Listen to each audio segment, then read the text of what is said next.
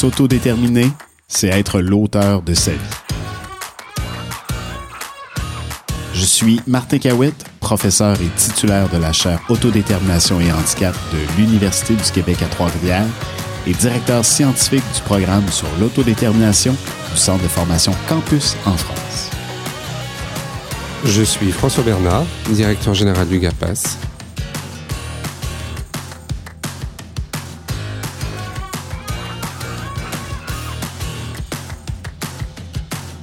Ensemble, agissons pour l'autodétermination des personnes en situation de handicap, mais pas que.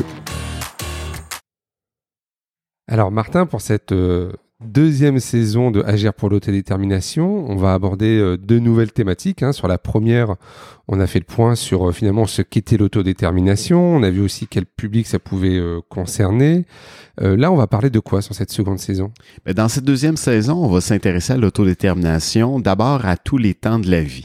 Donc, on va regarder ben, quels défis ça pose et comment on peut valoriser l'autodétermination, notamment des tout petits, donc entre le 0 et 5 ans, comment est-ce que déjà on peut reconnaître des manifestations d'autodétermination. On va regarder ensuite pendant l'enfance, l'adolescence, des moments où euh, la personne qui, qui est en situation de handicap est aussi à l'école. Donc, comment est-ce que cette période-là est une période cruciale aussi pour le développement de son autodétermination? On va ensuite s'intéresser aux défis que ça pose à l'âge adulte, puis également le vieillissement. Donc, comment est-ce qu'on peut maintenir en fait les capacités à s'autodéterminer, même un peu plus tard dans la vie?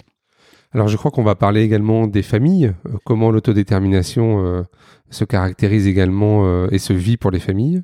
Oui, tout à fait, hein, parce que l'autodétermination, en fait, ça joue dans différents systèmes, euh, euh, dans différents systèmes de, la personne, notamment le système familial. Donc, le lien, euh, comment en fait on peut soutenir les familles également dans le développement de pratiques parentales qui vont favoriser l'autodétermination. Et avec ça vient aussi une thématique qui est importante, qui est celle de la communication. Donc, comment la communication avec la personne en situation de handicap peut favoriser davantage son autodétermination.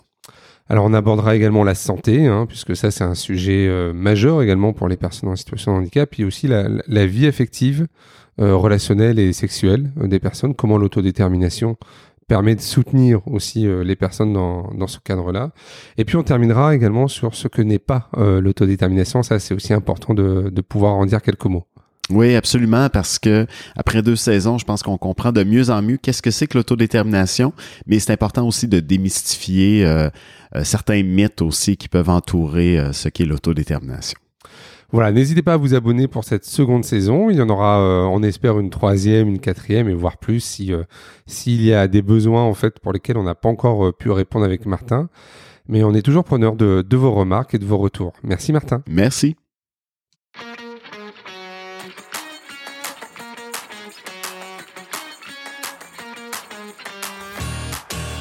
Si vous voulez en savoir plus du côté de la France, contactez Campus Formation à l'adresse mail suivante contact@campusformation.org.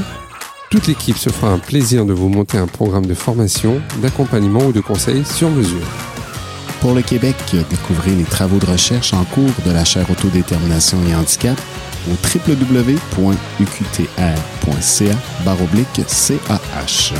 Au plaisir Martin. Au plaisir François.